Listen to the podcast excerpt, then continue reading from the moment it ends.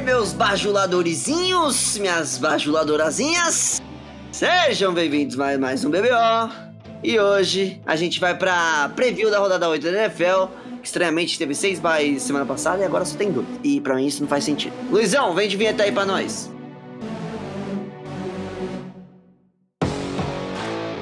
Começa agora o BBO. A brisa da bola. E eu sou o Luquitias. E hoje eu não vou bajular ninguém.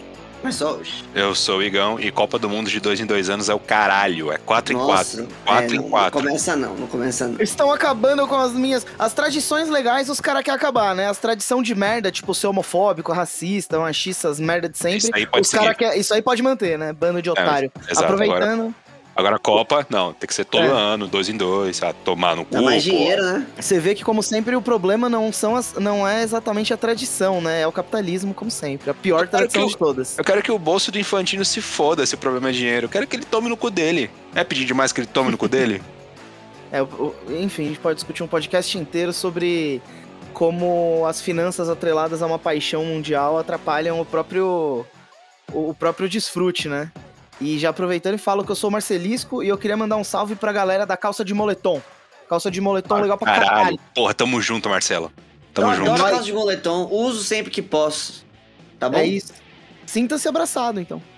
Obrigado, Marcelisco. Obrigado, que acho que é o primeiro salvo que eu tô incluído aí nos últimos tempos. Obrigado. Marcelo. Já teve salves que eu mandei especificamente pra você. Ah, mas não era não um salve? É, podia ser pejorativamente, sim. Então, olha aí, você. Maléfico. Mas que bom que você não tá sendo bajulador. Que bajulador é a- o que a gente não pode ser nesse episódio. Ouviu? Seu pai não chora no banheiro. Quem chora no banheiro? Seu pai chora no banheiro? O meu pai não chora no banheiro.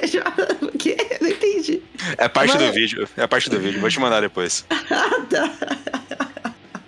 Nem vi o vídeo e já tô inserido na cultura do vídeo, mas ainda não pego todas as jogadas e as malandragens do vídeo, porque, né, não sou de ferro também. Futebol americano, oitava rodada, NFL, aquele jogo de quinta-feira que a gente sempre faz em cima da hora ou atrasado, a gente vai deixar pro stories do Instagram, é isso mesmo? A gente já deixou no caso, né? Se você tá ouvindo esse podcast, provavelmente a gente já postou lá. Siga-nos em arroba BBONFL lá no Instagram, no Twitter. E você vai poder ver nos stories para que a gente possa compartilhar aí com vocês nossas opiniões sobre esse jogaço de quinta-feira. Primeira quinta-feira que vai ter um jogaço, né? E a gente fica aí. Ou a segunda, né? Que teve Dallas e Tampa, mas. Caralho, né, velho? Arizona Cardinals e Green Bay Packers. Instagram para você seguir a gente, porque agora a gente vai direto pro domingo, a gente vai para Bengals e Jets. O Marcelisco vai poder falar sobre essa partida.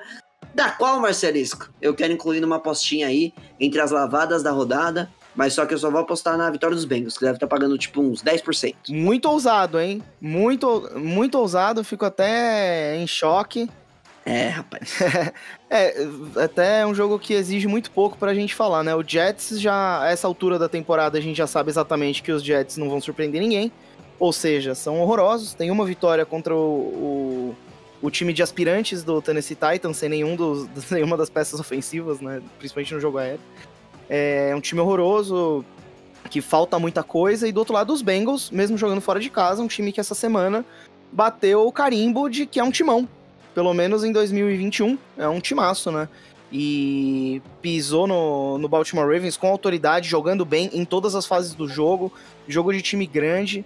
E agora, na semana seguinte, pega praticamente uma bye contra os Jets. É um perigo você entrar muito mole. Futebol americano, é, eu acho que até, até uma questão de saúde. O futebol americano é um esporte que não pode ser praticado com desleixo, né? Com displicência. Mas dentro do, do aceitável para ninguém se machucar, que também é importante, eu acho que os Bengals não podem só se distrair. Porque se jogar metade do que já mostraram que são capazes de jogar, levam esse jogo com muita facilidade, mais de 15 pontos de vantagem.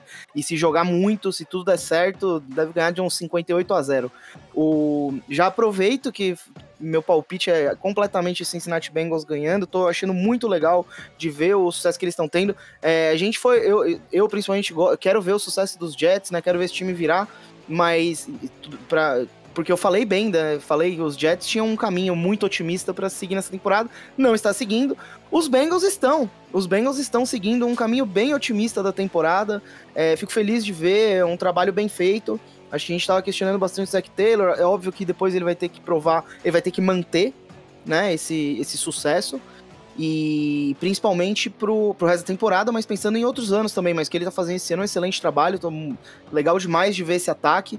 E aí, já pulando pra dica do Fantasy, se você tem jogadores do ataque do Cincinnati Bengals, você tem que botar. Joe Burrow já é um titular absoluto, passou de 400 jardas semana passada contra os Ravens, contra os Jets, quer nem ver o que, que ele vai fazer, apesar de ter a chance do CJ Mosley voltar, não é suficiente para os Bengals não massacrarem. E um jogador que eu queria dar destaque é o T. Higgins. O T. Higgins ele tem o maior percentual de alvos desse time. Vocês sabiam? Pois é, o Jamar Mais Chase. que Jamar Chase. O Jamar. Chase produz muito, mas o, o T. Higgins é muito procurado. Então esse pode ser o jogo que ele finalmente estoura. Você não vai querer que ele esteja no seu banco. Com certeza não. Ô Marcelisco, muito obrigado pela sua participação de Bengals e Jets. 10% aí garantido pro mundo das apostas. Só não pode fazer igual ano passado, quando eles ganharam do, do, do Los Angeles Rams e quebraram a banca. E perderam também o Trevor Lawrence, que nessa altura do campeonato, neste ano não teria feito tanta diferença, né? Mas enfim. Igão, vamos de Titans e Colts, por favor? Jogo que vai defender bastante. Vai defender, não, vai definir bastante do futuro da FC South. Titans é 5-2 nesse determinado momento, que perdeu para os Jets esse ano, não sei como, mas perdeu. E agora a chance dos Colts de encostar, de dar aquela coladinha e se perder, acho que é bye-bye, como você disse semana passada. É, vai ficar muito complicado, né? É, é possível ainda pescar uma vaga em wild card, porque essa EFC tá muito aberta, né? Mas o caminho mais seguro é ganhar a divisão, isso sem sombra de dúvida. Então, ganhando essa partida do Colts, fica um jogo atrás do Titans, e é um, um jogo que pode ser recuperado ao longo da temporada. É, estamos apenas na semana 8 de 17 semanas que serão jogadas. Então, agora 18 no calendário, né?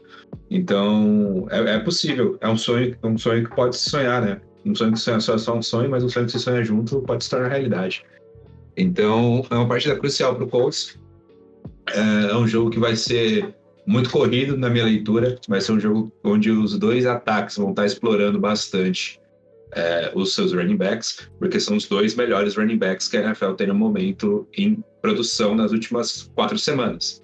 É, o Kit já tava me olhando, tipo, caralho, ele vai meter essa mesmo? Sim. Não, mas eu, eu- eu- é o que você tinha falado, né? Em jardas totais. Nas últimas quatro semanas, quem mais produz jardas são Dark Henry em primeiro lugar e Jonathan Taylor em segundo lugar. Então, é, é muito, é muito provável que esses dois sejam bastante utilizados, porque o jogo aéreo do Titans está muito fraco esse ano, em comparação com o que foi ano passado, mostrando só o quanto o Tannehill é um merda, tá? É, e... e o jogo do Colts depende muito do Carson Wentz ter tempo. E a OL provavelmente vai acabar entrando meio devagar, o Eric Fischer vai fazer alguma merda, é, o, o Quentin Nelson não pareceu 100% no, no último Sunday Night Football, então vai ser pressionado, porque a defesa do Titans consegue pressionar bem, e aí o jogo aéreo do Colts fica um pouco é, limitado. Eu acho que os- o grande segredo dessa partida é quem vai marcar melhor o jogo corrido, e o Colts já mostrou que tem esse potencial contra os Ravens, mas depois mostrou que não tem mais contra o 49ers, porque o Elijah conseguiu fazer mais de é, 100 jardas naquele jogo horrível, né, do, do 49ers, com o ataque completamente perdido.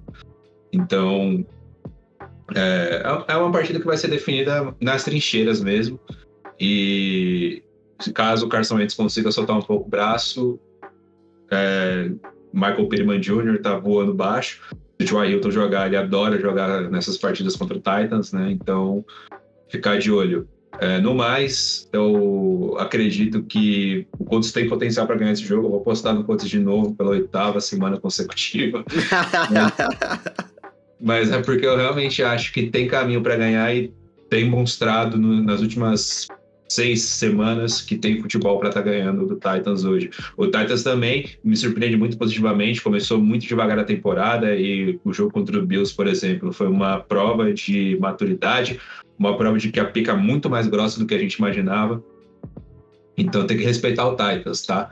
Mas é, o que eu enxergo, pelo menos disso, é, dessa partida no conjunto, é que as, as desvantagens da- do jogo acabam pendendo mais pro lado do Titans do que pro lado do Colts nesse momento. Se fosse qualquer outro momento da temporada, poderia ser outra conversa, mas não é. Então, eu vou estar apostando no Colts e a minha dica de fantasy vai ser justamente os dois running backs, né? É uma dica meio óbvia, mas colocar qualquer wide receiver nesse momento é meio, é meio furado. A menos que seja o Brown, porque ele é figura garantida, ou o Michael Pittman Jr., porque se tornou wide receiver um dos Colts. Mas de resto, não vale muito a pena estar tá apostando, não. E você mesmo, Igão, você mencionou antes da, a gente começar a gravar o episódio que você tinha uma dúvida ali com o próprio receiver dos Colts, o T.Y. Hilton. Você acha que para essa partida a defesa dos Titans, obviamente, teve uma partida muito boa contra os Chiefs, mas só que você acha que com um jogo terrestre que os Chiefs não têm, abrindo espaço para o Carson Wentz continuar essa, essas boas partidas que ele teve, ser uma boa pedida ou não? É, é o segredo mora em conseguir dar tempo pro Carson Wentz, né? Quando ele teve tempo nas últimas semanas, ele teve é, mais de 100 de pass rating. Então, é, se isso acabar confundindo um pouco a defesa do Titans, usar o play action de uma forma inteligente, pode ser que sim, Lucas, pode ser que sim. Abre os caminhos para que o T.I. Hilton. É, faz tempo que ele não é o T.I. Hilton, o T.I. Hilton que a gente conheceu, né? Não sei se o tempo passou, esse tá já era para ele. Tá velho. Tá velho, né? Tá velho. Boa, a gente não falou dos resultados da partida para todo mundo no, no Bengals e Jets, mas eu acho que é porque todo mundo vai de Bengals. Mas Titans e Colts, Marcelo, você poderia dar o seu resultado. Eu vou dar o resultado, eu já aviso que o meu palpite é polêmico. Ai. Eu acho que o Indianapolis Colts vai ganhar esse jogo. E Boa. digo mais, o pessoal vai ficar em choque que o Indianapolis Colts vai brigar, porque vai brigar, não só na divisão. E eu só queria mandar um salve pro front seven do Tennessee Titans, tá jogando muito melhor do que o resto da defesa. E eu acho que é até por isso que Michael Pittman Jr. vai fazer minha vida no Fantasy essa semana. É isso que você precisa, Marcelo. Harold Landry, acabei de pegar ele no, no waiver aí, tá com 7 sacks e meio, sei lá, ele tá jogando muito bem. Jogando muito, jogando muito. E front seven aí dos Titans, que parou o Kansas City Chiefs aí pra 3 pontos. E não vai ser a mesma coisa quanto os Colts. Eu vou de Colts. Não, eu vou de Titans. Ah, não sei. Nossa. Eu não vou Parece tirar o, eu não vou tirar o print aí, eu vou de Titans, não vou tirar esse print ah, aí não. Me poupe, cara, entendeu? Eu tava com minha mão aqui, velho. O Igão que... Você acha que tem cabimento chegar na hora de dar o palpite e falar o nome de cada time pelo menos uma vez? Você está fora de si. Eu, eu, eu tô indeciso e para vocês que gostam de signo, vocês podem justificar da maneira que vocês querem, mas é só indecisão minha que eu sou um cara indeciso mesmo. É. Rams e Texans, eu não tenho nenhum tipo de indecisão sobre essa partida, Marcelisco. Nossa. Porque é uma das que eu falei ali da combinadinha. Bengals Jets é a primeira, Rams e Texans é a segunda, que é literalmente um time top 3, top 5 no mínimo. Contra o pior time, na minha opinião, Houston Texans, um time que não consegue lançar, um time que não consegue correr, um time que tem uma defesa que não para de ninguém, ninguém e que já tomou lavada de zero, já tomou lavada de 20 e tantos pontos, e que vai para mais uma aí com Los Angeles Rams 6-1 nessa temporada, voando baixinho, com Cooper Cup voando baixinho, com Matthew Stafford voando baixinho. Seu palpite para MVP ainda tá vivo, viu, Marcelisco? Apesar de a gente não tá falando tanto, e acho que principalmente porque ele não teve nos últimas duas, três semanas é, grandes desafios, né? Mas só que Matthew Stafford ainda com uma temporada muito, muito boa. É, acho que a gente fala até mais do Cooper Cup do que dele nesse, nesse determinado momento da temporada. Mas que ele tá sendo o diferencial, Matthew Stanford, do que o, o equipe do Los Angeles Rams não tinha nas últimas temporadas com o Jared Goff. O ataque terrestre virou complementar e o ataque aéreo é realmente o ponto focal desta equipe. E a defesa não tá tendo o mesmo bolão do ano passado, perdeu seu coordenador defensivo que a gente bem sabe, mas ainda é uma defesa muito segura, ainda tem os dois melhores jogadores defensivos. Se a gente pegar qualquer outra equipe com dois jogadores tão bons quanto a gente acha que não acha na defesa, pelo menos, é Aaron Donald e nosso queridíssimo Jalen Ramsey. E que eu tô só exaltando o Rams porque sobre a partida em si é, vai ser um massacre. Acho que a gente não pode esperar nada mais que 30 pontos para um lado e nada menos do que ou nada mais também do que 15 pontos para o outro.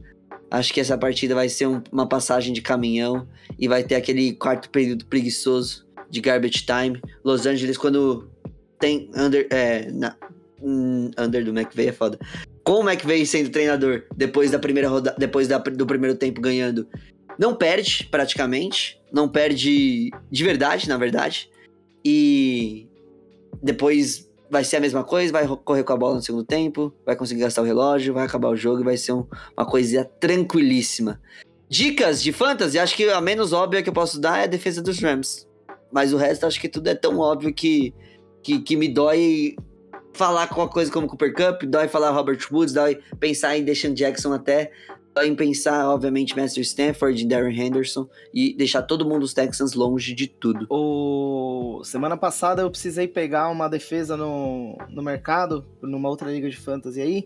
Peguei a dos Rams.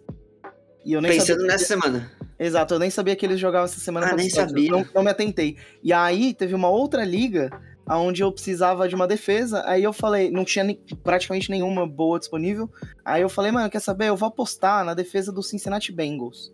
E aí eu peguei a, Cincinnati- a defesa dos Bengals e, tipo, foi ok. Mas essa semana é contra os Jets. Aí você tá voando, do- back to back aí, tranquilíssimo nessas duas ligas. Eu tô com uma, uma que eu tô com a, tava com a da New Orleans Saints, foi bem contra o Seahawks, e agora eu vou sentar, porque vai contra o Tampa Bay, né? E eu vou de Los Angeles Chargers contra New England. Mas enfim, Igão, resultado. Precisa falar? Não. E Marcelo? Texans vai anotar menos três pontos.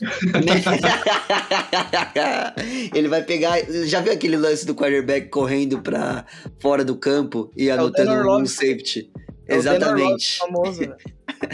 E vai acontecer a mesma coisa com o Texas esse- essa semana, é o que a gente espera. Aposte aí! Não sei como, mas o Houston Texans vai saber fazer. Aliás, Houston Texans que acabou de trocar o Mark Ingram de volta pra New Orleans. É verdade, saiu agora nessa quarta-feira. Mark Ingram de volta pra New Orleans também, porque não precisa de Philip Lindsay, não precisa de David Johnson, Mark Ingram e, sei lá, qualquer outro running back que tava lá. Não é muita gente pra gastar dinheiro e não ser um time produtivo. David Mills, tadinho, tenho dó de você. Eu não. Steelers e Browns, Marcelisco vai cuidar dessa partida que olha, ano passado foi uma, a vitória dos Browns no- no- nos playoffs, obviamente foi a apoteose dos Browns e tudo mais, exorcizou o fantasma dos Steelers. Mas nesse ano a gente pode dizer que os Browns eles estão favoritos e que apesar de estar vindo de, de jogos complicados, foram duas derrotas, depois agora a vitória contra os Broncos, mas é contra os Broncos a gente sabe. Vai pegar um time dos Steelers que tá com a defesa sólida, quando tem o J.J. Watt, e que tá, vem de uma baia aí que talvez consiga arrumar alguma coisa no ataque, né, Marcelisco?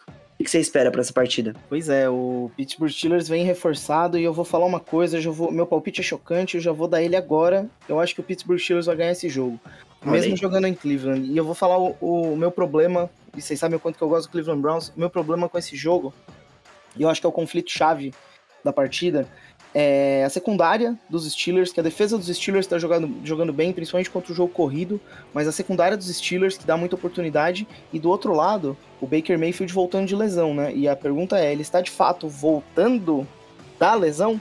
Ou ele vai jogar porque é um cara que, inclusive, as pessoas admiram muito, quanto que o cara é durão, o que quer que se chame isso, é, eu, eu chamo de falta de cuidado com, com a própria saúde, Sim. falta, falta de pensar no longo prazo, mas ele vai fazer de tudo para jogar, inclusive hoje já treinou entre os titulares e o Case Keenum, o running back, o quarterback reserva, treinou com a segunda formação. Então é Baker Mayfield que vem pro jogo e eu acho que até esquece que o adversário é os Steelers. O, o Cleveland Browns é um time que corre com a bola melhor que todos os outros times da NFL, que comparável aí só ao Tennessee Titans por causa do Derrick Henry, mas o jogo corrido do Cleveland Browns vem sendo muito bom há muito tempo. Vol- talvez volte o Nick Chubb, é, voltou a treinar, volta Jack Conklin, acho que até mais importante, porque running back a gente sabe que tem a linha ofensiva, é muito, muito chave para um confronto com um time que tem TJ Watt. É, e, e a defesa bem montada, né, do, do coordenador defensivo Kit Butler, acho que tem feito um bom trabalho. E, mas toda semana o que vai ser testado do ataque do Cleveland Browns é o quanto o Baker Mayfield consegue carregar o time.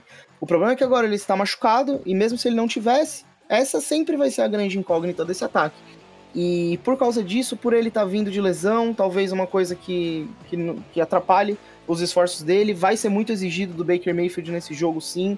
Então eu acho que o Pittsburgh Steelers tá. A farsa Pittsburgh Steelers tá prontinho para cometer o crime. E eu vou falar, encher o saco do Pittsburgh Steelers o que for aqui, mas sendo uma pessoa razoável, o Pittsburgh Steelers é esses times que são bem administrados, tem um excelente treinador. O Mike Tomlin, para mim, vai acabar a carreira dele no Hall da Fama sem dúvida nenhuma. É, Então é um time que sempre tá pronto para aprontar, né? E aí me preocupa. Então eu acho que a farsa Pittsburgh Steelers ganha do Cleveland Browns em Cleveland essa semana. E triste pra mim, os torcedores dos Browns e pra, pra história dos Browns na temporada, né? Precisa muito dessa vitória. o Cleveland Browns pra voltar pra corrida. Com certeza, a AFC que tá com tantos times aí 5 e 2, obviamente a NFC tem, acho que, se não me engano, a mesma quantidade, ou a menos em 6 1, mas a AFC esse ano tá mais competitiva, né? E ainda mais na AFC Norte, cá atrás, Baltimore Ravens, sendo o Baltimore Ravens que tem é, vencendo nessa temporada, e o Cincinnati Bengals que vencem nessa temporada, vai ser bastante complicado se os Browns não levarem essa pra casa. Igão, resultado. Eu vou de Browns. Eu tô querendo ir de Steelers, não tô com tanta coragem de, de, de ir, mas dessa vez eu vou falar só um time. Então, já falei, Marcelisco. Não vou contra o que você me pediu, tá bom? É, eu, eu, eu entendo. Eu acho até. Deve estar favorecido nas casas de aposta. Não, não, tá os, Browns, justo, tá os Browns. Eu aí. acho justo, mas. Os Steelers estão vindo de bye. Najee Harris, Big Ben tá jogando ok. Nas últimas duas semanas. Eu tô preocupado, né? sabe? Eu, isso aqui eu vou admitir, é um palpite quase, quase inteiro de zica. quase. Quase inteiro. Chubb ou Hunt voltam? Eu não. Eu não... Chubb. Ah, boa, bem lembrado. Que a minha dica de fantasy é, é você precisando, use o Dernest Johnson, porque eu acho que ele, já, ele pode ser encarado como um running back reserva, é, da mesma maneira que a gente encara o Kareem Hunt. Kareem Hunt é titular nas ligas que eu, que eu tenho ele. Sim. Mesmo ele sendo reserva do Cleveland Browns. E ele é titular mesmo em confrontos difíceis contra times que param o jogo corrido. E eu acho que, por- que depois do que o Dernest Johnson fez essa semana, talvez você esteja precisando, eu colocaria ele pra jogar. Mesmo com a volta do, do, do, do Chubb, como você mencionou, certo? Ele cumprindo o papel que seria do Kareem Hunt, com o Nick Chubb de volta, eu também acho que ele pode Com ser certeza, efetivo. com certeza. Vamos de Eagles e Lions, ô, ô, Igão? Eagles e Lions, da qual a gente tava discutindo no, no, no pré-programa aqui, que o Lions, obviamente, como a gente disse a temporada toda, vem flertando com a vitória e perdendo como sempre, e os Eagles não vem apresentando nada demais e vem perdendo várias partidas das quais a gente meio que já previu, mas só que não antes da temporada como era dos Lions. E aí a gente tem um embate de forças aí pra ver quem, quem que vai ficar mais fraco pra essa partida. Lions é a primeira chance de vitória, Igão? Quer dizer, mais uma primeira chance de vitória? Ah, acho que é a primeira chance mais palpável, mais factível mesmo, né? Antes do jogo começar. É, todas as outras chances que o Lions teve foi durante a partida, né? Principalmente no começo. Agora sim, fala pra tu, hein?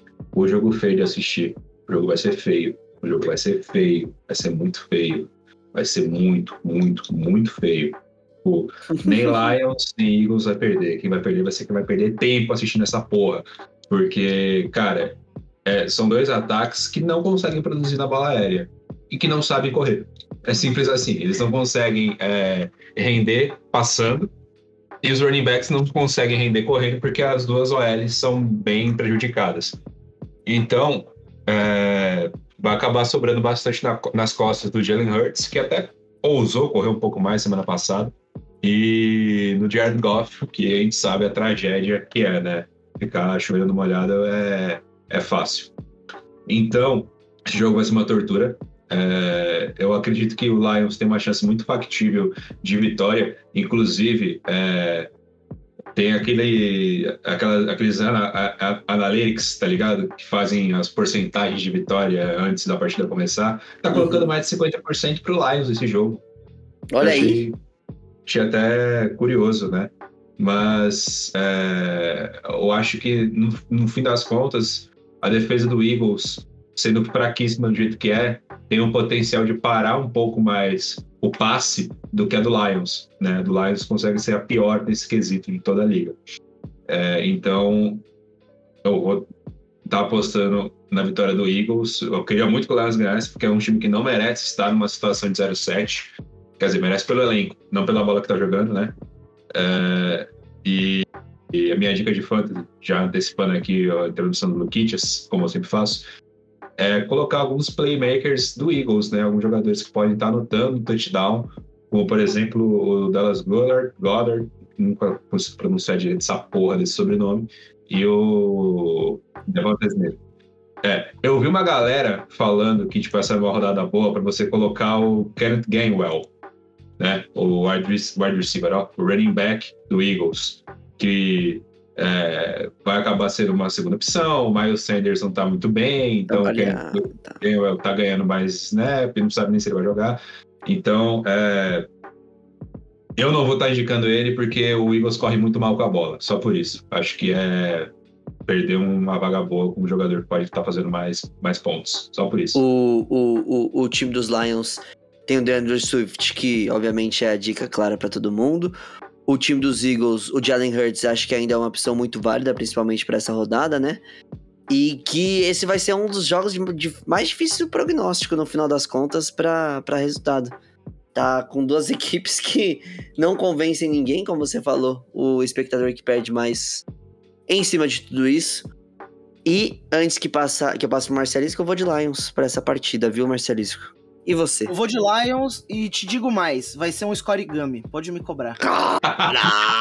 Caralho, Marcelo, o que, que você tá tão ousado? O que, que tá Vai ser o quê? acontecendo? Vai ser o quê? Vai ser o quê? 4x5? tá ligado? Eu não Dois entendo- saves, três eu não saves na entendo. partida. Eu não entendo esse conceito de estar ousado. Você... Ah,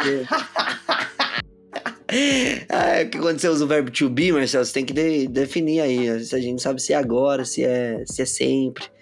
E aí é complicado. Verbo to be é o caralho, fuck you, fuck tu, mano. Vai ser, vai ser 4x5, né, Marcelo? É isso, né? 4 a Esse palpite. 4x5 pra equipe dos Lions. eu, eu, eu queria chutar algo como 25 a 22, mas eu não sei se isso seria um scorigami. Ah, Vai com certeza não é. Vai ser um Deixa eu ver. Tudo 25 que a você sabe 22? é é scorigami. 25 a 22 não é scorigami, nem fudendo. 25 a 22. Não é Scorigami. Não é scorigami. Aconteceu duas vezes na história. Tô zoando. 11 vezes. Ó, Marcelisco, a gente tem outro jogo de potencial de scorigami aqui logo em seguida, que é o 49ers e Bears. Sim, assim como Um todo. jogo. Ah, sim, mas calma. Ô, Marcelo, você. Você. se tivesse que apostar num jogo de scorigami, fala pra mim se esse não seria um jogo de scorigami, que das quais as defesas vão predominar em cima dos ataques. Do qual a gente tem um time que vem de quatro derrotas seguidas e outro time que vem, a- vem com três pontos na última partida. Num time que não teve nenhuma partida das sete que jogou com mais de 200 jardas e outro que tem várias dúvidas aí no ataque, que é unidimensional quando, quando, quando tenta correr com a bola. É, isso já, já denomina, né? Mas quando tenta passar com a bola, melhor dizendo, tem a, parece que só tem uma arma, que só é o Dibu Samuel. E aí, quando vai pela- pelo chão, tá com um ótimo, uma ótima temporada do Ryan Mitchell, né? Mas só que ao mesmo tempo não consegue produzir o suficiente para deixar os pontos e deixar com que a defesa, que é excelente, é, tome controle, controle do jogo, porque parece que nunca tá na frente do, do placar. 49ers e Chicago Bears. Rick não tá aqui para poder fazer esse jogo. Marcelis que fez com excelência da última vez, ainda mais porque era com o Tampa Bay Buccaneers, né? Pôde presenciar no final de semana a passagem de caminhão e acho que nessa partida a gente espera um jogo de defesa em Chicago. Tomara que esteja ventando e que venha uma nevasca aí que não, ninguém tá programando para ser aquela partida bem defensiva, bem NFL dos anos 80, do qual o Chicago Bears tinha uma das melhores defesas. Esse ano não tá sendo uma das melhores em todos os aspectos, mas com certeza sim o front seven, com certeza sim a linha defensiva. E que, pegando essa linha dos, dos 49ers, que não, não tá sendo nada demais, um Jimmy Garoppolo que tá sendo uma questão enorme para quando o Trey Lance vai começar a startar, depois que veio de uma partida que foi forçado muito, bastante erros contra a equipe de, de Indianápolis, né? E que, do outro lado, tem a defesa dos 49ers, que é a defesa dos 49ers que vem sendo o, o, o grande potência do time para esse ano, contra o ataque do Chicago Bears, que não vem fazendo nada com o Just Fields fraude, ou Igão, mentira, não, não vou ficar falando esse tipo de coisa, porque Não, mas é verdade. Tem que eu não gosto e eu não, não concordo com você, só fui sensacionalista nesse momento. Verdade, é verdade sim que essa é a opinião do Ah, Igor. tá.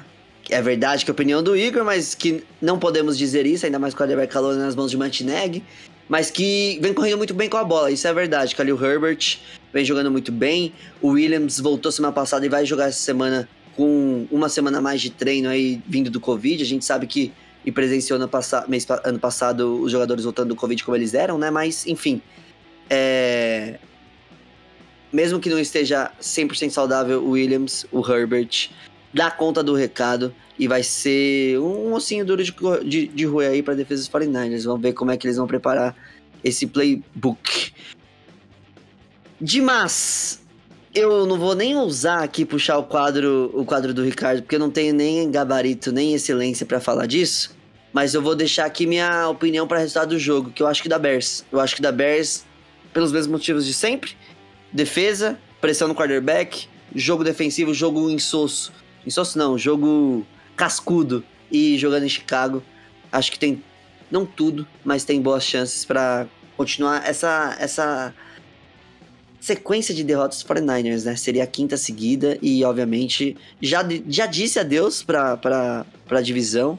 E aí eu acho que colocaria uma faquinha na, na, nas chances de playoffs também. Marcelisco, por favor, resultado do jogo. Ó, Eu acho que como o pior time da divisão oeste da NFC, hoje, né? Não, não é porque é um time ruim. Pior é Seattle, time velho. bom. Então, ah, o Russell Wilson volta, né? É, então, vai ser. Vai é, ser. Se a gente projetar o futuro, sim. Isso é outra discussão, mas só pra falar, o 49ers tá com as costas na parede, né? Tá completamente acuado. E o Bears, eu acho que mais ainda, né? O Bears tá acuado, meio agachado. Então, sabe? E eu acho que Uhum. nesse cenário, o San Francisco 49ers eu acho que tá um pouquinho mais equipado pra se organizar, colocar a cabeça no lugar. Eu gosto muito mais do Kyle Shanahan, que tá sendo devidamente cobrado.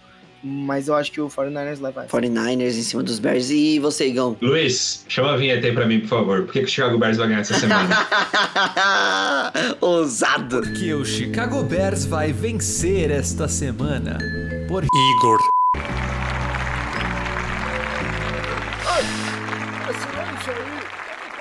O Chicago Bears vai ganhar essa semana porque o ataque do 49ers se mostra ser muito inconsistente e o front seven do Bears é um front seven muito sólido, que vai conseguir incomodar e botar o Garópolo de costas para a parede, vai conseguir sacá-lo, vai incomodar bastante e vai permitir que alguma bola ou outra ali seja roubada, um takeaway, que vai virar ponto. Então o Chicago Bears vai conseguir ganhar esse jogo por conta da sua defesa. Porque o Justin Fields é uma enganação, mas vai conseguir gabaritar essa vitória. Olha aí. Chicago Bears com Justin Fields jogando uma partida melhorzinha. Com a defesa fazendo o papel de sempre. E foi quase isso que eu falei, mas sim Justin Fields. E o Igão confiando em Justin Fields. Olha aí como as coisas são, né? Não, não, não. Você tá botando palavras na minha boca, mas segue aí. Panthers e Falcons, Marcelis, vamos passar de partida, vamos para embate da NFC Sul. Você conhece esses dois times muito bem, mas um time vindo de quatro derrotas seguidas, outro time vindo de três nas últimas quatro, com o seu quarterback, com o seu Tyrande jogando muito bem na parte do ataque. E é o ponto da virada para os Panthers? É essa semana? Ou Falcons vão continuar a, a, a trend positiva, Marcelisco, por favor? Eu tenho uma sensação muito forte, eu tô com uma, uma sensação muito boa a respeito desse time do Falcons. Eu sei que semana passada foi contra. Não, o Jets foi duas semanas atrás, semana passada Miami, quase um Jets. Exato. Não, mas eu tava falando isso porque acho que foi. marca um pouquinho a ascensão do Kyle Pitts, o Tyrande escolhido na primeira rodada, já falamos muitas vezes, tá aqui pra ser o melhor de todos os tempos, que não é pedir, não é pedir pouco. E uns tempos pra cá ele tá jogando demais. E ele jogando demais permite que o ataque todo do Atlanta Falcons seja um ataque mais equilibrado, é, que permita que todo mundo pontue, com exceção do Mike Davis, que já avisa a dica do Fantasy, não jogue. Mas é um ataque que tem Calvin Ridley, Russell Gage, tem peças, né? As peças secundárias do, dos Falcons são jogadores competentes. E o time tá se encaixando, jogando bem numa divisão cascuda, como é a nossa, né? Divisão sul da NFC. O, o Saints tem quatro vitórias, o Falcons e, o, e os Panthers, que estão em terceiro e quarto, tem três. É só uma atrás, né? Só o Tampa Bay que tá líder dois jogos na frente do Saints, mas também se o Saints ganhar do Tampa Bay essa semana, e não é impossível, é, fica em bola ainda mais, né? Então, e a gente duvido que alguém de altura do campeonato, Carolina Panthers já tá em último na divisão. E é o que tá acontecendo, e eu acho que a tendência tá sendo meio essa. O Sam Darnold, a impressão que dá. Eu lembro daquele jogo dele, dos fantasmas, né, contra o New England Patriots. É, ele, eu acho que ele ainda é um cara capaz de jogar, mas ele ser um cara que fa faz esse tipo de comentário no jogo me passa a sensação de que ele é o tipo de cara que, a hora que o trem descarrilha, ele se deixa levar, sabe? E o Carolina Panthers tá, jogando, tá vindo de quatro derrotas seguidas, depois de abrir a temporada com três vitórias seguidas. E a sensação que tá me dando é que o Sam Darnold ainda acha um ótimo jogador, confio que ele pode virar o jogo, mas a sensação que dá é que ele tá, ele tá deixando a temporada desandar, e junto com ele o ataque todo do, do time. Eu, esses dias eu vi o Matt Rule sendo cobrado, e tem que ser cobrado, o time tá 3-4, né? Bons treinadores não fazem um projeto de um ano, né? Acho que essa é a fita, virou a realidade do Matt Rule, tem que defender o trabalho do ano passado. O Christian McCaffrey não volta tão cedo, Então, pra mim, entende muito a, o Atlanta Falcons ser favorito e eu acho que o Atlanta Falcons ganha esse jogo e eu acho que vocês não deviam botar o Mike Davis pra jogar e acho que vocês deviam botar Cordarrelle Patterson pra jogar no time de vocês. Pra mim, hoje em dia, tem que ser titular em, em quase toda semana. É isso aí, Ricardo, pra você que fica enrolando pra colocar esse jogador aí, pra você que fica arranjando desculpa que tem outros running backs, acho que essa é uma partida muito boa pra isso, né? Ô Igão, ponto de virada pra Panthers ou sequência aí pra Eu, Falcons? parafraseando o Thiago Neves, se não ganhar do Falcons, né, pô, vai ganhar de quem? Eu vou de Carolina. Caralho. Mano, eu, eu, eu acho que eu vou com o coração novamente. Eu acho que eu vou de Falcons, principalmente porque tem Kyle Pitts no meu time. Eu quero ver o sucesso do garoto. Tem Matt Ryan também no meu time de fantasy. Então acho que vou na trend padrão aí que a gente tá vendo nas últimas quatro semanas. Falcons pra cima, Panthers pra baixo. O que deixa aí um, aquele pontinho de, de, de tristeza para o trabalho do Matt Rule, que tava vindo muito bem. E é mais ou menos o que aconteceu ano passado. Início muito bom, miolo muito ruim. E vamos ver como é que pode terminar aí. Ainda tem muita temporada, né? Mas enfim. É, só pra voltar, ô Marcelisco, dicas de fantasy dos Bears e 49ers, eu acho que eu iria sim com os dois jogos corridos, independentemente do que a gente espera que seja duas defesas muito fortes, linha defensiva muito forte pros dois lados, mas só que Tampa Bay conseguiu correr contra os Bears e os Bears vêm correndo bem nas últimas semanas, então acho que os dois jogos corridos vão bem e também acho que as duas defesas vão bem. Então, geração de turnovers nessa partida pra mim tem um potencial altíssimo e eu ia com as duas defesas, acho que é jogo pra pouco ponto. Dolphins e Bills, Igão, você já veio preparado pra falar sobre deschavações e é mais uma partida que a gente espera. Completando a terceira partida do que eu falei das lavadinhas, pra gente poder fazer aquela aposta garantida e ganhar aquele 50% no final da, da- da- do rolê. O Bills, ele não tem uma semana de bye, ele tem um mês de bye. Né? É, ele jogou, não jogou semana passada porque estava de bye. Essa semana vai pegar o Dolphins, semana que vem pega o Jaguars, depois vai pegar o Jets. Meu Deus do céu. O Bills tem um, um, um mês de bye, né? Vai ficar um mês descansando para pegar os Colts depois. É, mas, porra, cara, é perder tempo, tá ligado? Falar desse jogo aqui, mano. O- nos últimos seis jogos, o Bills ganhou seis, metendo mais de 30 pontos em todos, sendo que o último foi 35 a 0 nesse ano. Então, porra, caralho, vou ficar chovendo molhado. O Dolphins, nessa partida agora, consegue chegar pior do que tava na, na partida de setembro. É a vitória do, do, do Bills fácil. Minha dica de fantasy vai ser qualquer wide receiver dos Bills. Qualquer, qualquer. Estou startando com o Beasley, mas o que eu mais recomendo é o Emmanuel Sanders, porque vai estar ali na red zone, vai cavar aqueles touchdown safado que ele sempre faz. Isso vai ajudar a pontuar bastante. Então é isso, pô. Vamos pro próximo, pelo amor de Deus. Aqui é É. sacanagem. Essa partida não vai ter muito o que falar, não. Eu tô startando Singletary. Acho que quem tiver Zach Moss vai startar depois agora de voltar de, de, de, de uma bye, onde ele chegou a ficar baleado na, na penúltima partida. E acho que vai ser vitória de passeio por cima dos golfinhos de Miami. E aí, Marcelis? Não é, É, é, você é vai... melhor, é melhor defesa contra a pior defesa da liga, tá? Só pra poder pontuar. Tipo, não é só que o ataque do Bills vai ser avassalador. O ataque dos Dolphins vai ser irrelevante, tá Eu ia falar isso. Eu quero o Marcelisco indo de 40 a, a 0, igual quando ele fez contra os Texans. Você quer que eu faça alguma coisa? Que história é essa? Não, então, é minha vontade. Você não pode. pode com, é, como é o nome? É. Esse jogo vai ser 3 a 2 pro Buffalo Bills. Essa não era a minha vontade. Mas acho que cai bem. Às vezes a gente vê esse tipo de zebra quando é uma zebra projetada, não uma zebra. Pra Pro- mim, a hora, a hora que rolar o 3x2 não vai ser zebra. Vai rolar o 3x2, eu vou twittar assim. Eu avisei. O. Eu, tá muito decidido hoje. eu fico triste, cara, que o Dolphins vai pegar o Bills agora, que o Igor falou muito bem aí. A defesa do Bills tá muito boa, né? E o Tua Tagovailoa começou a jogar bem agora, jogou bem semana passada. Mas aí agora pega a defesa do Bills, correndo atrás do placar o jogo inteiro. Vai ser feio, hein? Vai ser complicado, velho. Vai ser bem complicadinho. Não pra mim, porque vou apostar e vou fazer meu dinheiro tranquilamente. Próxima partida? Patriots e Chargers, Marcelisco. Próxima partida, Igão. Vocês estão preparados? Cronômetro aí, porque eu não vou me exceder dessa vez, hein? Patriots e Chargers, que ano passado foi 45 a 0 para a equipe dos Patriotas, que tava sem um quarterback que tava lançando mais TD do que interceptação, e esse ano tem. Tava com uma defesa, obviamente, um pouco mais forte, esse ano a defesa dos Patriots está sendo furada com um pouco mais de, de facilidade, mas que não tinha essa equipe do Los Angeles Chargers que é para esse ano de 2021, que tá vindo da bye, que tá vindo da, da derrota mais cedo do ano, né? Obviamente, contra a equipe do Baltimore Ravens, mas que teve essa semaninha para pensar e colocar nos eixos o que precisa fazer para evitar ter complicações num jogo que no papel deveria ser fácil para essa semana. Obviamente não vai ser Bill Belichick, obviamente não vai ser a equipe dos Patriots sempre uma equipe cascuda, mas só que a equipe dos Chargers acho que a gente pode colocar posição por posição, unidade por unidade, e a equipe dos Chargers é melhor em praticamente todas elas. A equipe dos Chargers tem a, a sua deficiência no jogo terrestre, e essa eu acho que é a única unidade e é o único quesito que a gente pode colocar atrás da equipe dos, Painter, do, dos, Paint, do, dos Patriots, da qual a equipe dos Chargers é a última em jardas cedidas por carregada, a última em jardas cedidas totais no jogo, e essa vem sendo a criptonita dos Chargers para qualquer partida que você queira complica complicá-los. Damon Harris vem subindo de produção, a última partida teve, acho que, a melhor partida da carreira, sem, jar sem, sem, sem jardas terrestres, mais de 100 no caso, dois TDs. Obviamente foi contra os Jets, mas ok. Ainda é uma partida muito boa. Brandon Bolden correu muito bem até nessa última partida, foram mais de 50 pontos para New England.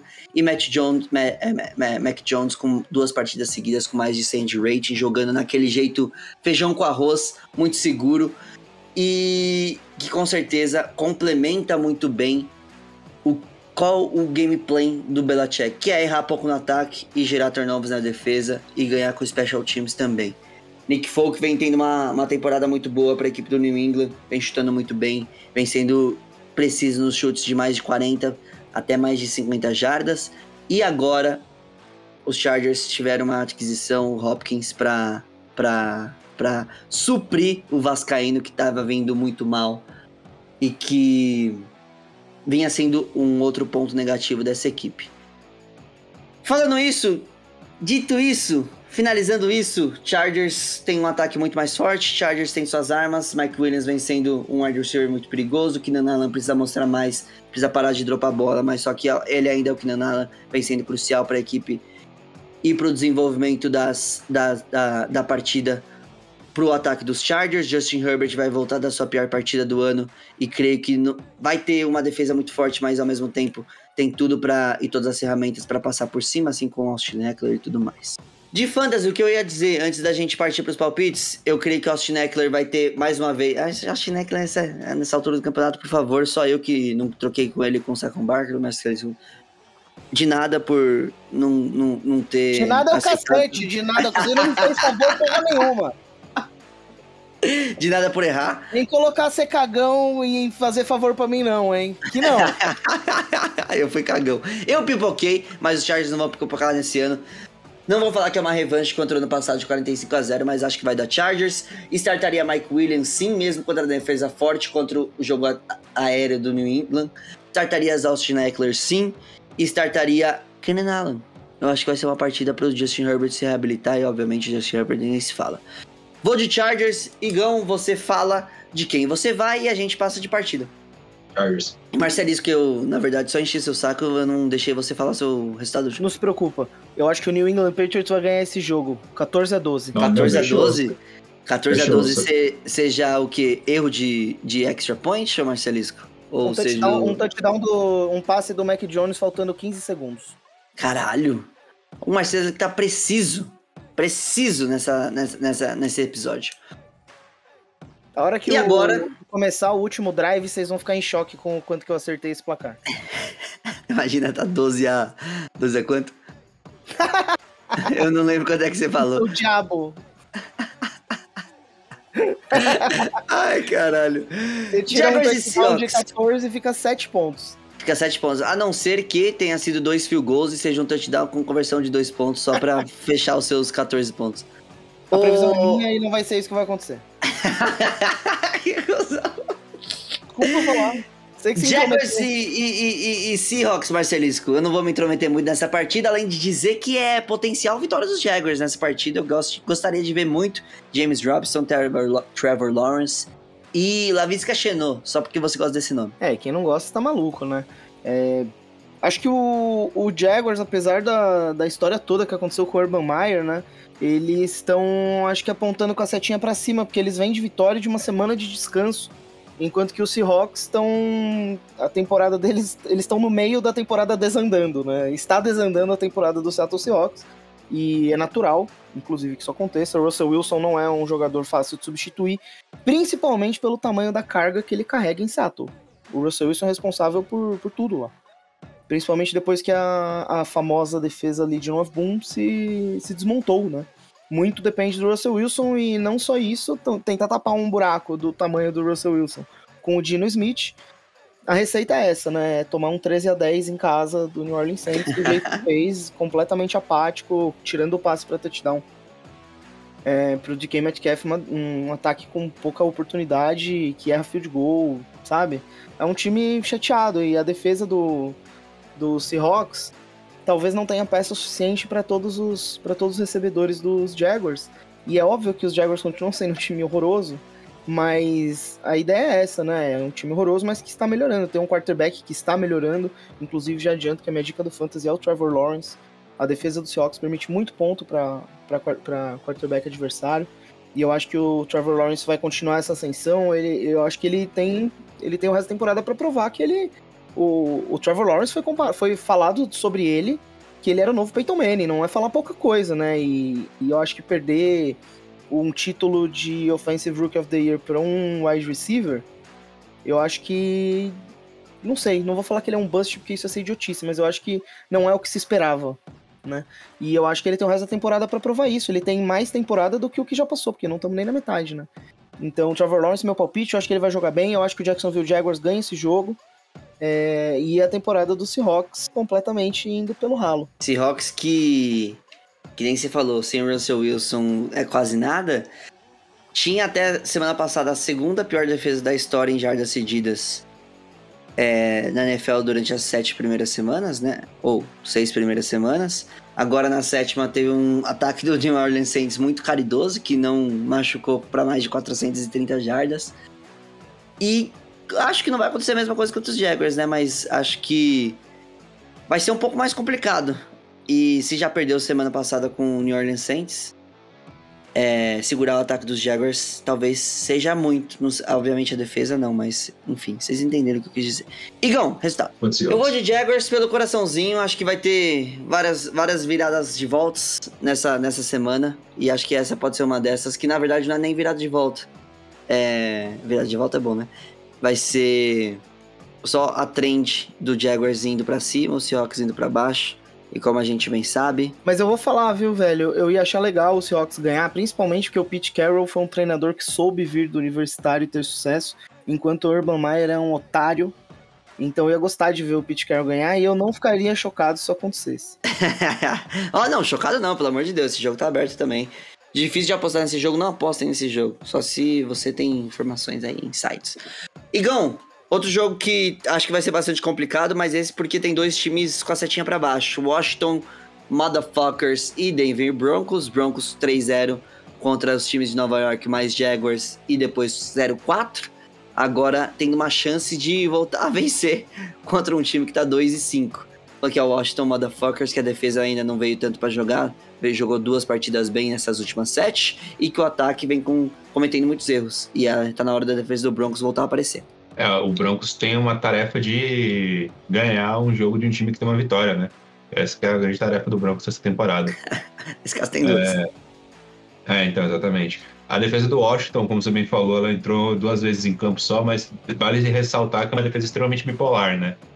E tem um front seven, principalmente o, o- a pressão no quarterback muito boa, muito boa mesmo. Tipo, é uma das melhores da liga, top 5 na liga nesse quesito. E uma secundária patética que não sabe marcar passe de jeito nenhum, né? Você soltar o braço, qualquer pato morto vai completar. Então, é, ajuda um pouco o Washington o fato do outro lado ser o Terry Bridgewater, que não é um cara que costuma fazer big play, que não, que não costuma soltar o braço com muita veemência, como por exemplo um Josh Allen da vida, ou uma Holmes, né? Tudo bem que eu tô citando monstros, mas ainda assim, para dar exemplos, né? É, e acaba que o jogo corrido do Denver pode também ser uma alternativa. Acredito que não vai ser tão explorado, né? Até porque volta o Jared Judy, é, o Sutton tá indo bem, inclusive ele é a minha dica de fantasy essa semana, já estou antecipando aqui. E o Washington tem que tentar conseguir explorar justamente essas armas, né? O Antônio Gibson não jogou bem semana passada.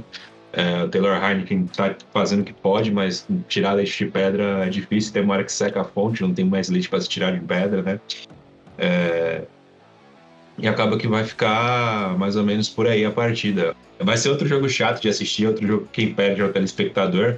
E basicamente só quem torce para um dos dois times vai acabar vendo. E metade da torcida dos Broncos era hype da época que o Broncos estava bom. Então é, vai ficar um pouco complicado né, de ter audiência essa partida. Então, boa sorte para quem entrar nessa empreitada e ver esse jogo. E eu vou estar tá apostando no Broncos. Broncos em cima do Motherfuckers. E você, Marcelisco? Eu, porque eu vou de Broncos também. Eu acho que a defesa vai voltar a ter uma partida boa e vão empatar aí com o Motherfuckers num, num recorde de 2-6. Eu vou de Washington Football Team. Que isso, até falou o nome que você instituiu de. Que aí, o Marcelisco, o que, que tá acontecendo? Eu instituí esse nome. Você que falou que ele era muito bom falar de Washington Motherfuckers. Ah, tá, desculpa. Não tinha. Não reparado. futebol time. E digo mais, dois touchdowns corridos pro Taylor Heineken. E uma clavícula quebrada também ou não? Ele quebrou a clavícula? Não, mas é porque ele é um cara que, que se arrisca muito. Só queria saber Preve, se você usa. prever lesão é uma parada muito baixa astral, sabe, Luke? Oh, me desculpe, É Marcelo. bem chato, é bem chato. Coitado do cara aí, mano. Eu adoro o Taylor Heineken, na verdade, mas é que ele, É, pra correr parece, pra dois? TDs, não parece. Não parece. Não Não, adoro esse cara que eu acabei de desejar que quebre a clavícula. Que desejar, mano, prever é diferente do que desejar. Ah, depois você que quer você tá errado, faz a então? previsão, depois você faz a previsão, você torce pra acertar, cara. Lógico que não, você acabou de fazer uma previsão que zicou do você é Browns e Steelers. apostador, velho. Você é Mas apostador. alguém não apostaria nisso, você sabe. Eu falei pra não, você Então, que falou, então por que você apostar. falou? É, Olha a hipocrisia aí. Ah, Eu falei isso. porque o Marcelo falou que ele ia correr pra dois touchdowns, ele se arrisca muito e se ele correu tanto o suficiente pra dois touchdowns, eu achei que ele vai ter várias tentativas, como o Marcelo pensou. E por isso, Aí obrigatoriamente, falei ele vai se lesionar. É isso. Não, não Esse- obrigatoriamente, eu só perguntei. Foi uma Não, pergunta. foi, um- foi uma pergunta, foi um passivo agressivo. Podcast, né? Mas- Mas- podcast brasileiro. Em, em podcast brasileiro, o apresentador prevê que a atleta vai se machucar. Aí na hora, Não que ele foi se assim. machucar, na hora que ele se machucar, no segundo touchdown que ele correr, vai ser um sneak. Ele vai Vai ser um sneak. E você, Lucas, você vai ficar com cara de tonto. É o que vai acontecer. E sabe o que é o pior? Que mesmo que acontecesse isso, eu não teria apostado. E aí eu não teria ganhado dinheiro. Porque eu não tô desejando isso, Marcelo. Que não vou torcer por isso, Você, tá bom? você, você que colocou no mundo a energia de quebrar a clavícula do Taylor Heineken. Ah, Ninguém você acredita em energia, meu amigo? Nossa, Não, quem não mas- acredita em energia tá errado. Que isso? Pô, Não, mas a energia é o quê? Nuclear fraco forte? Da Eu gravidade? chamo, eu chamo de força. Vocês sabem que eu acredito na força. Eu sei, a gente teve esse papo semana passada. cada um chama do que quiser. Cada um chama do que quiser. A força tava tranquila, de repente o Lupita jogou uma perturbação em direção a Taylor Heineken Foi, nela, tá é ligado? isso, é isso, exatamente. Exatamente. Que Mas assim, devem ter maldosa. outras pessoas muito piores no mundo que já fazem isso, entendeu? O Lucas só tá acrescentando essa energia negativa sendo direcionada ao Taylor. Entendi. E a, e a Porque o é pensamento- perturbação na força, É. tá? Se o É. pensamento ele existe, logo ele tem massa. Se ele tem massa, vários pensamentos juntos vão criar uma massa grande que vai alterar o. o Ah, é o nome? A realidade, é isso? Não precisa dessa demagogia toda não, tá? Não. Quando ele se lesionar, aí você vai dizer que você não tem nada a ver com isso, mas que É. você desejou... Eu não É tenho. É isso, cara, é isso, infelizmente. E não tem massa, não é massa, é a força, malandro. Não tem massa, tá bom. É só força, tá bom.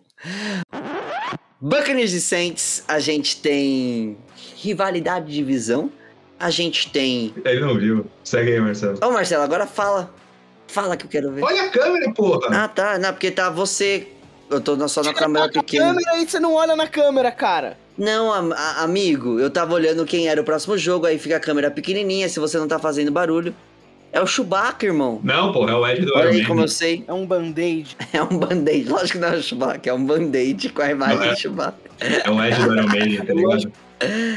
Caralho, o Ed não é um morto-vivo, cara. Sim, mas pô, tem um, tem um que ele tá igualzinho. Eu vou procurar aí, vai falando. Um Ed cabeludo. Parece. parece. Marcelisco, enfim. É... Não é esse Sai, que esse Sai é uma pirâmide, se não me engano. É... Marcelisco. Oba. Tampa Bay Buccaneers, New Orleans Saints. Não é a mesma rivalidade que já foi. A moeda virou. Temos um outro favorito. e que mesmo assim vai dar muito trabalho, vai ser treta pra caralho. A moeda virou, temos um favorito, mas pra mim é a mesma rivalidade sempre, porque já falei. é, até essa semana tive a oportunidade de gravar com os caras do Saints Brasil, arroba Saints Brasil 09.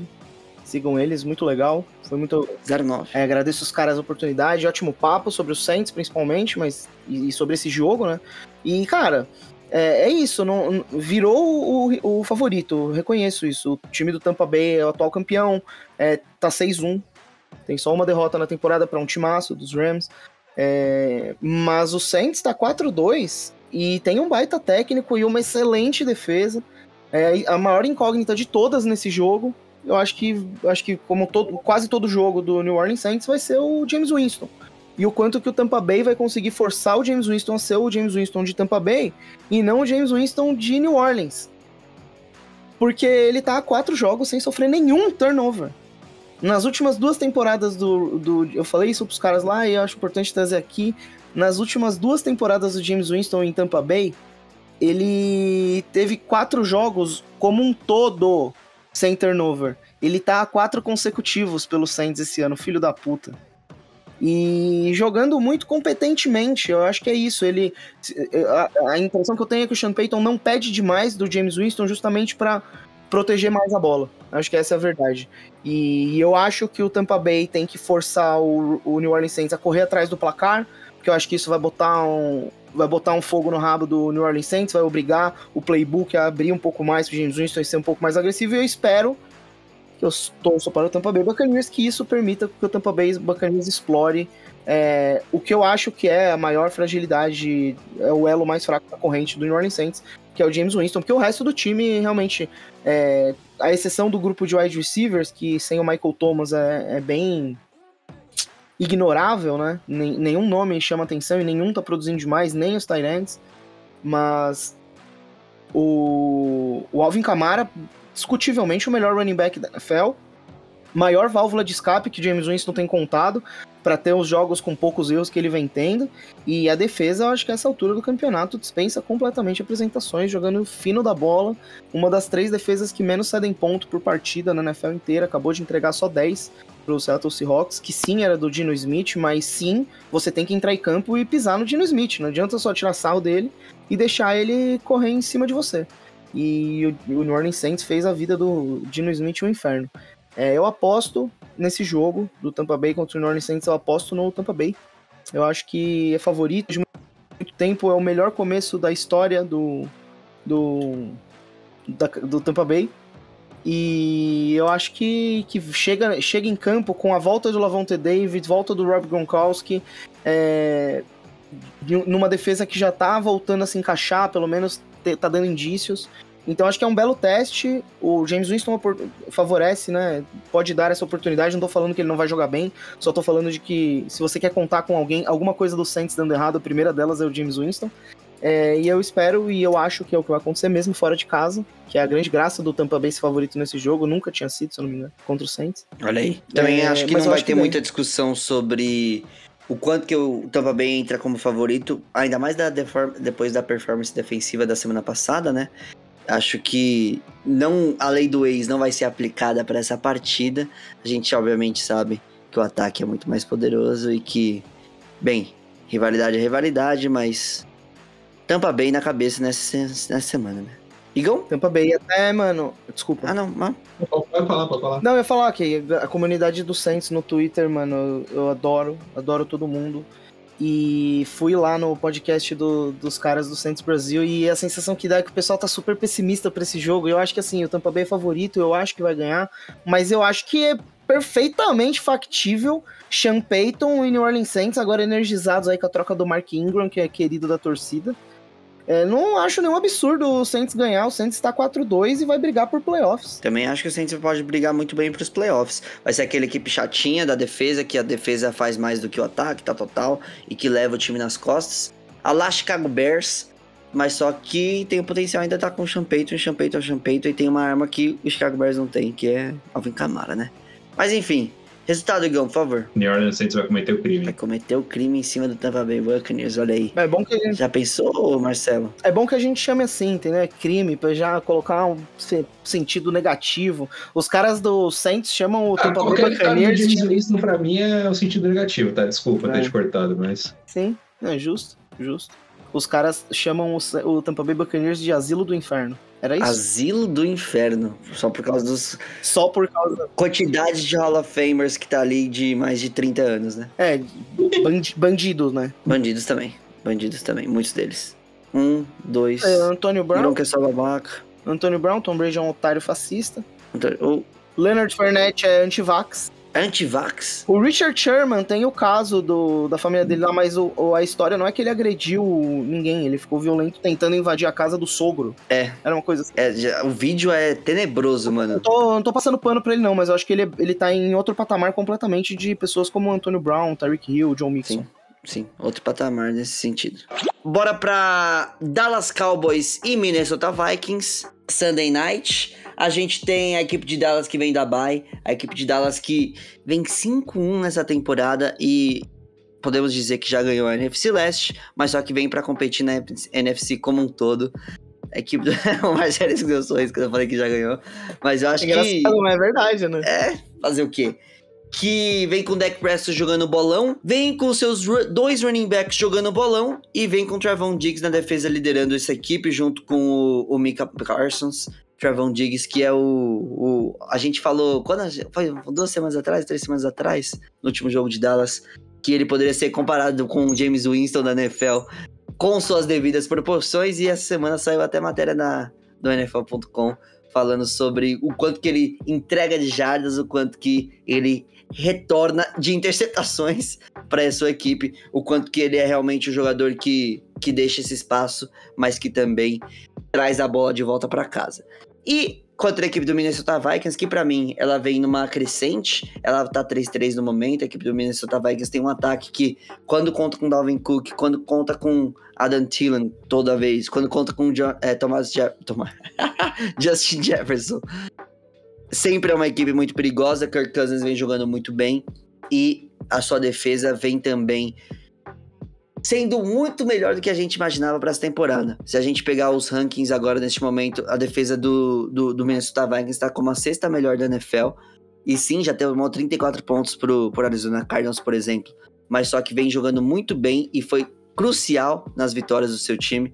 E que, sim, pode, pode, pode cometer o crime, como o Igor gosta de dizer, contra o Dallas Cowboys nessa semana. Não acho que vai acontecer. Acho que o Dak Prescott e o Dallas, depois de uma semana de bye, vão vir muito mais fortes, vão conseguir impor o seu jogo, que é correr com a bola, bola segura com o Dak Prescott. Se precisar, Dak Prescott consegue tirar junto com o C.D. Lamb, junto com a Mary Cooper, junto com é, o Dalton Schultz, o seu tight end. É bastante coisa do, do jogo aéreo, como a gente sabe.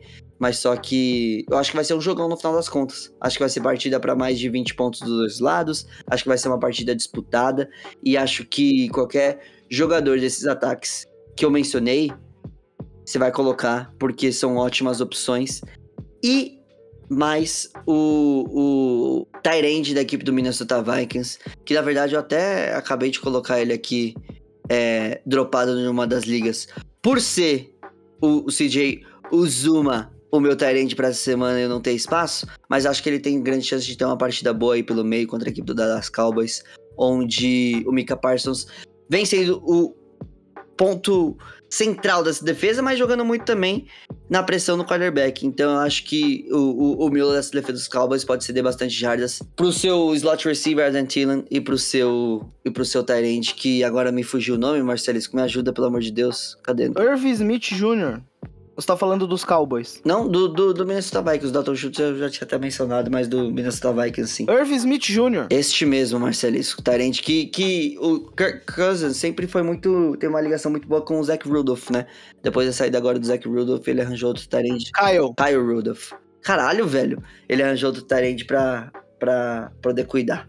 Enfim, resultado da partida, Marcelisco, por favor. Minnesota Vikings vai cometer esse crime e a gente vai, vai finalmente engolir o Kirk Cousins, tá? Vou- e vou falar pra vocês, hein? Minnesota Vikings vai ganhar dos Cowboys, rede nacional, Kirk Cousins vai entrar no debate pro MVP e todo mundo Meu vai ficar em Deus. choque. Um vórtex temporal vai se abrir no meio do campo, todos nós vamos ser sugados para o inferno.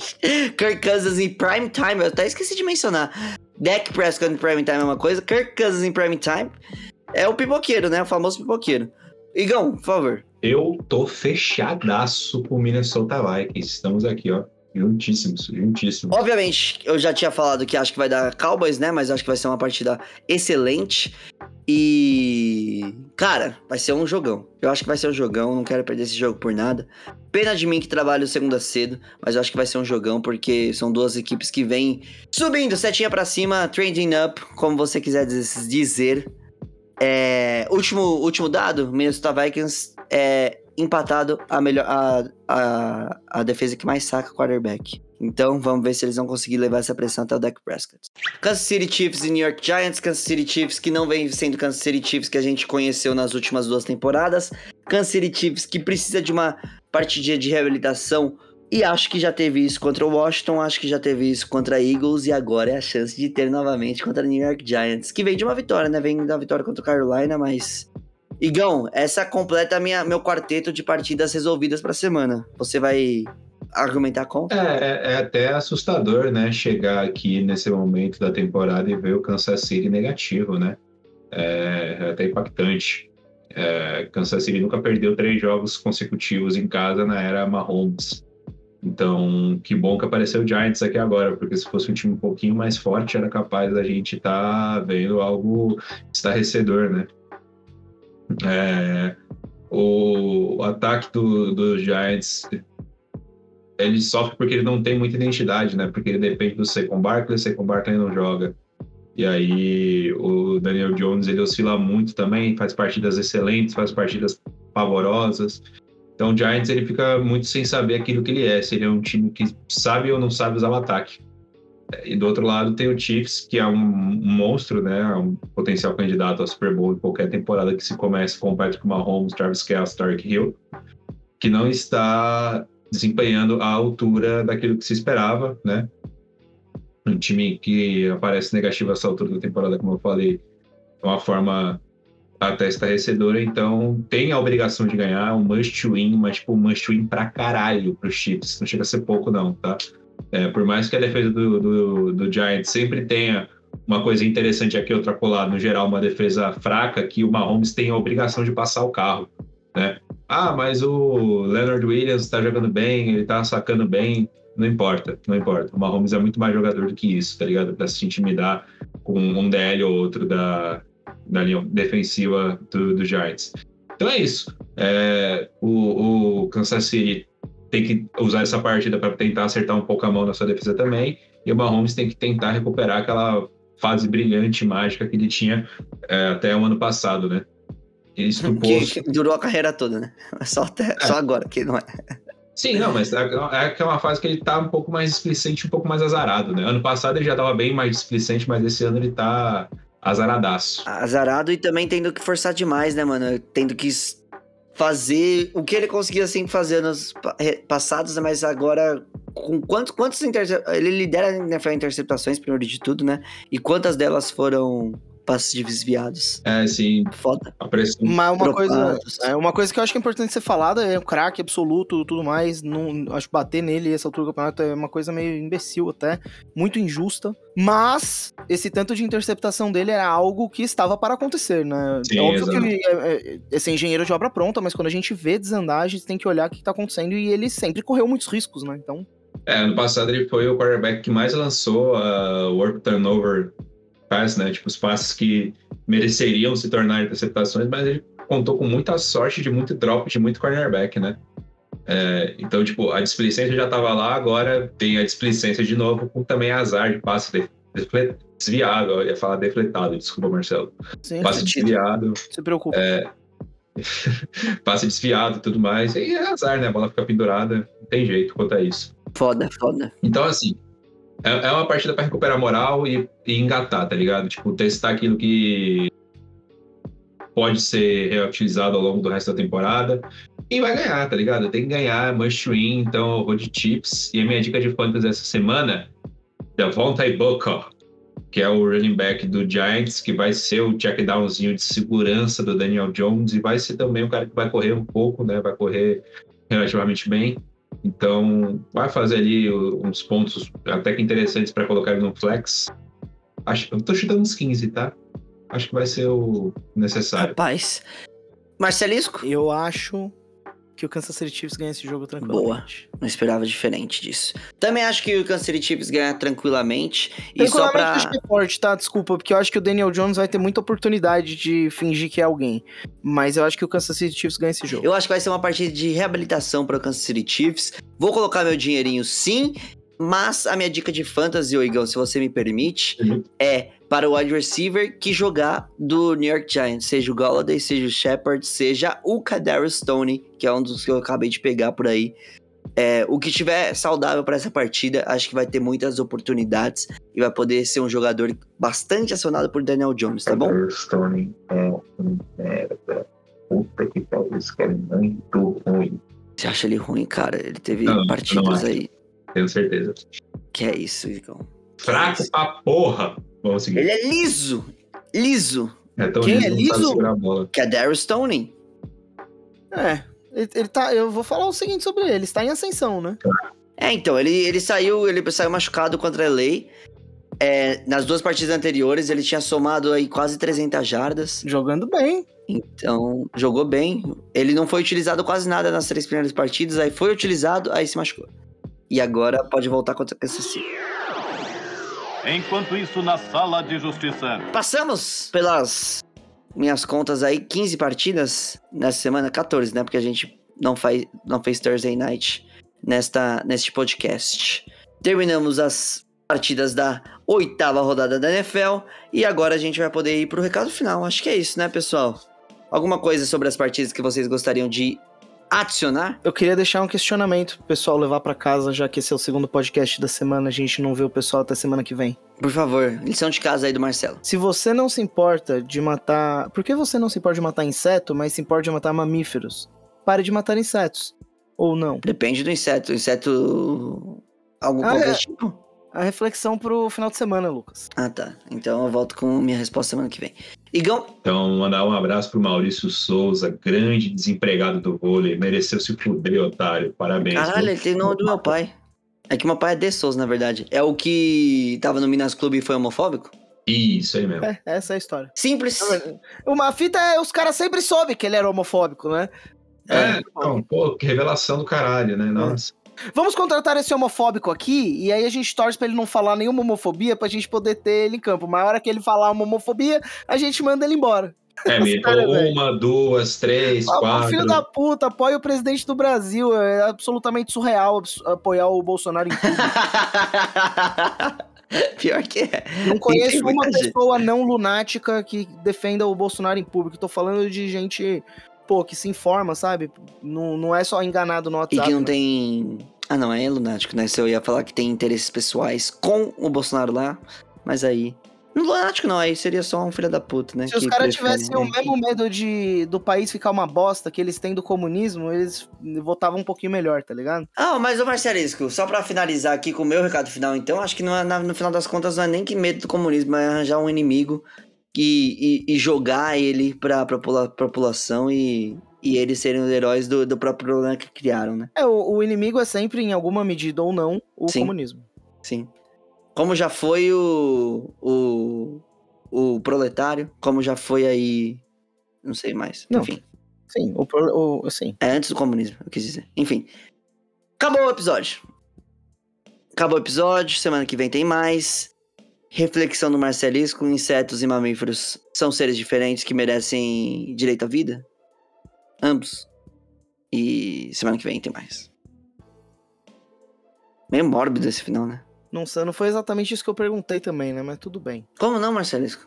Eu não perguntei se os dois têm direito a Você perguntou se você, porque você matar um, porque não vai matar outro. É só falar com outras palavras. Não é a mesma coisa.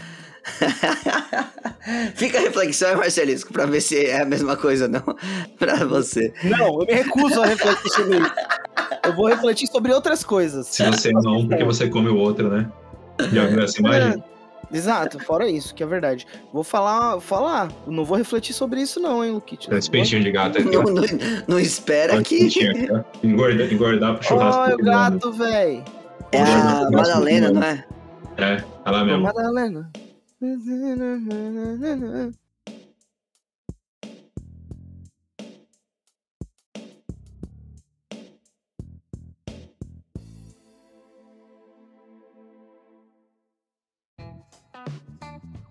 Este podcast foi editado por Luiz Gonzalez.